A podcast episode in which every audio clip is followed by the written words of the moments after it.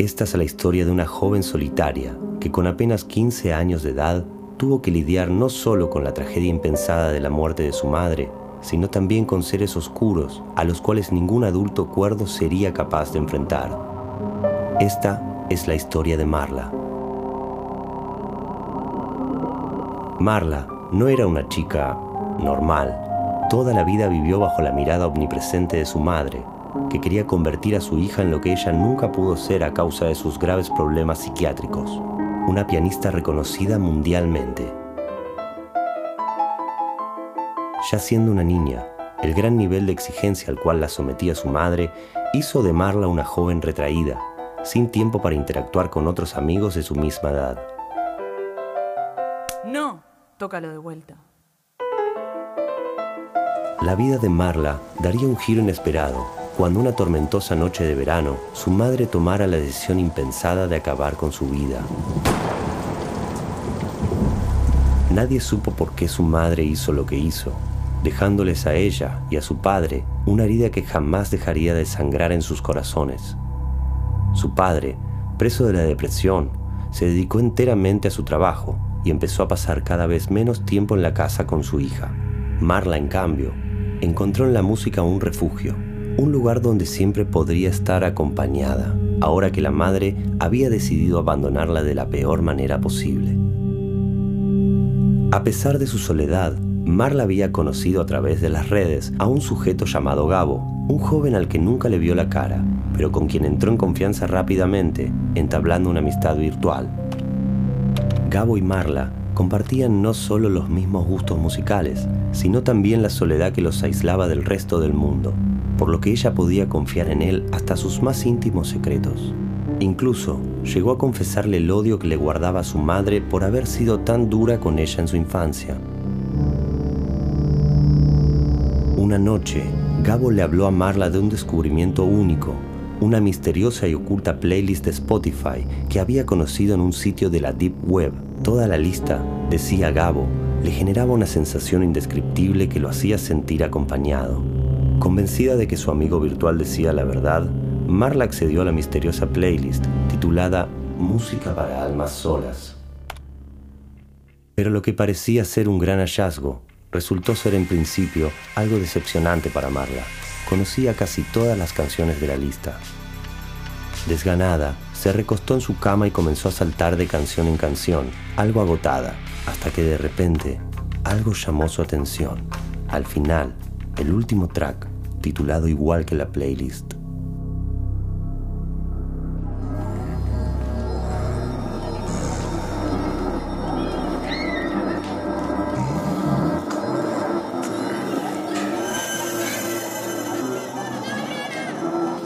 Esto no se parecía en nada a las demás.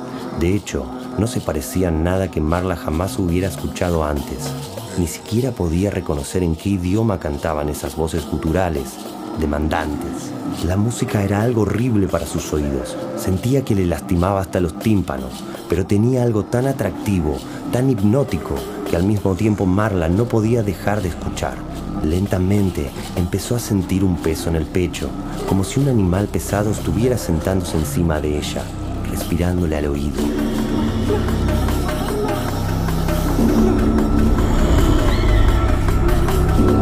Intentaba pararse sin éxito, hundiéndose cada vez más en su cama, con el cuerpo completamente paralizado. Hacía su mayor esfuerzo por gritar, por pedirle ayuda a su padre, pero ningún sonido salía de su boca, ni siquiera un susurro. Marla despertó la siguiente mañana creyendo que todo había sido una pesadilla. Una horrible, horrible pesadilla. A pesar de haberse quedado dormida tan temprano, se sentía inusualmente cansada, como si no hubiera dormido en toda la noche. Ese día en el colegio fue como cualquier otro. Sus compañeros la ignoraban igual que siempre, con la excepción de que hoy Marla se sentía distinta, incluso más rara de lo normal. Volviendo a su casa, Marla no podía parar de sentirse observada, tal como le sucedía cada vez que tocaba el piano en su casa, bajo la mirada sofocante de su madre. Pero esta vez había algo más. Los sonidos a su alrededor comenzaban a sonar extraños. Y la calle no parecía ser un lugar seguro.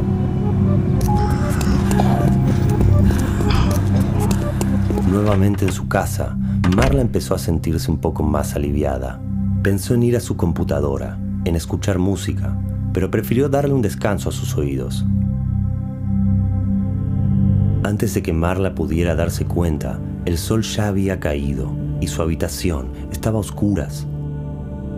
Algo confundida y bastante agotada, Marla decidió tomar un respiro y simplemente se puso a ver un rato la televisión.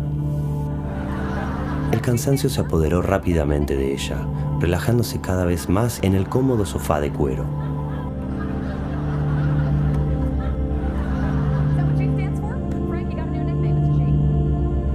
Hasta que de a poco comenzó a sentirlo de vuelta. Marla rápidamente tomó el control remoto y cambió de canal, asustada, pero ya era demasiado tarde.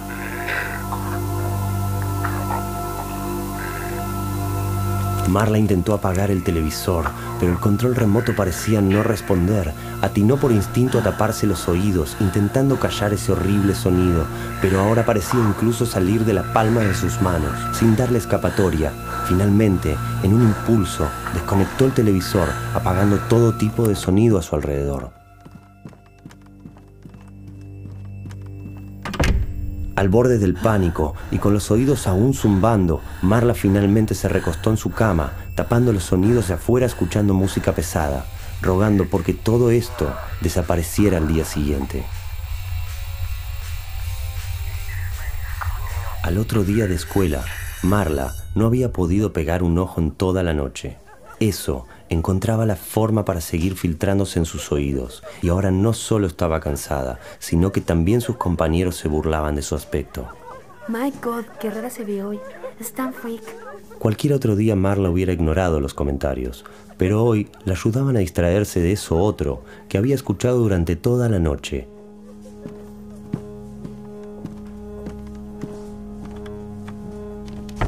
Buenos días. Bueno, quiero que guarden por favor sus apuntes y libretas debajo del pupitre. Así comenzaremos con el examen. Rápido. Marla no podía creerlo. Se había olvidado por completo del examen y sabía que era la peor noticia posible en este momento. Cada segundo allí dentro era una tortura. Ni sus intentos por generar otro sonido que la distrajera funcionaban.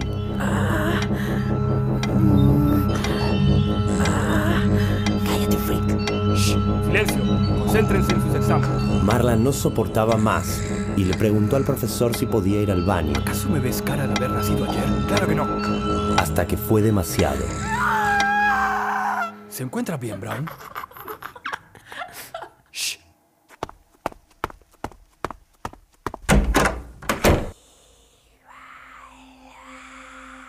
Sin pensarlo, Marla huyó del colegio y se fue directamente hacia su casa. Recordando un consejo que le había dado su psicóloga para calmar los ataques de nervios que la hostigaban después de la muerte de su madre, Marla decidió darse un baño que la ayudara a relajarse.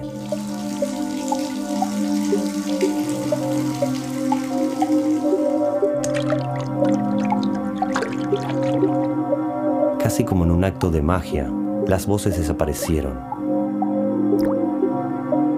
Por un instante logró la total y profunda calma. Pero su calma no sería otra cosa que un efecto pasajero, tan solo un paréntesis en el infierno en el que se estaba convirtiendo su vida. Y todo por culpa de esas voces guturales que le hablan en un idioma que ella no entiende, pero que de alguna manera se escuchan como un pedido, como una orden. Desesperada, Marla fue a su computadora en búsqueda de alguna ayuda. En un sitio de salud mental encontró que una de las razones podría ser el insomnio, y eso tenía sentido. Marla sabía que a su padre le había pasado lo mismo y que había encontrado en los somníferos la respuesta a sus noches llenas de pesadillas y angustia. Ahora era el turno de ella de inducir su sueño.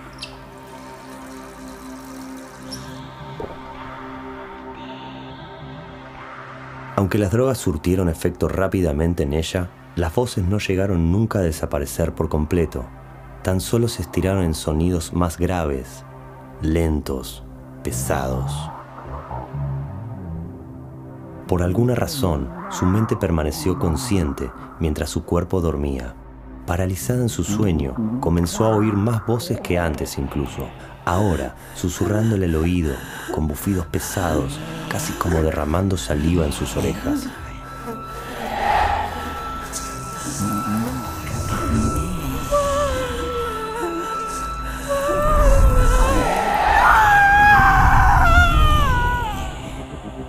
Mente de Marla llegó a su límite.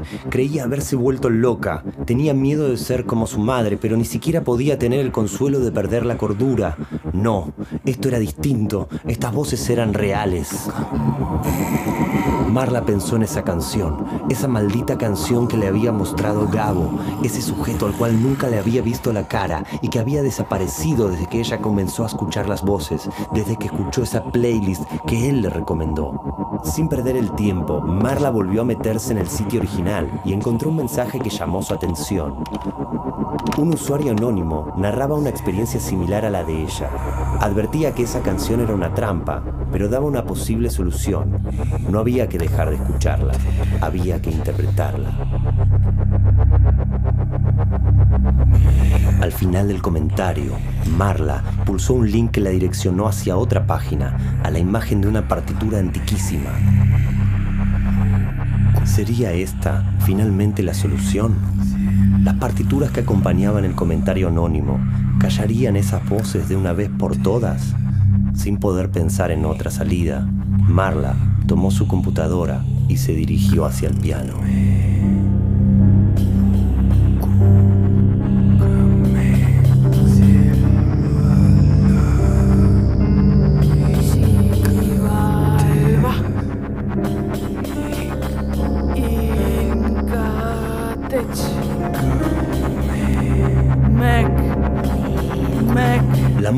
Parecía sumergir a Marla en un estado de trance mientras sus ojos se daban vuelta, blancos, y espuma salía de su boca.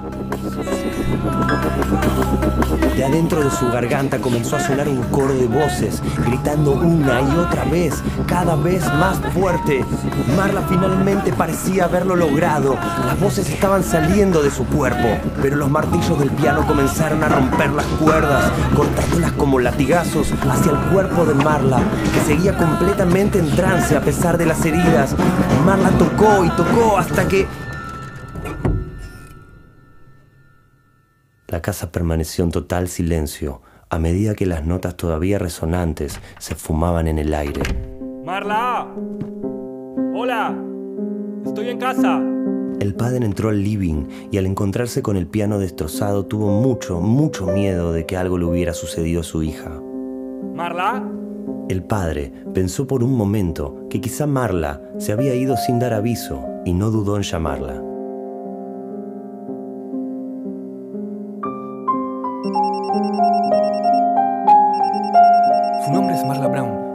Brown. No la veo desde anoche. La desaparición de Marla dio terreno a una infinidad de rumores y leyendas. Algunos dicen que se volvió loca y se fue de su hogar. Otros que su padre la mató y la policía jamás pudo culparlo. Hay, sin embargo, quienes se atreven a creer que Marla quedó atrapada en ese otro plano que solo ella escuchaba y que ahora también su voz se funde en ese canto, esperando que alguien pueda escucharla. La única verdad es que nadie supo más nada de ella.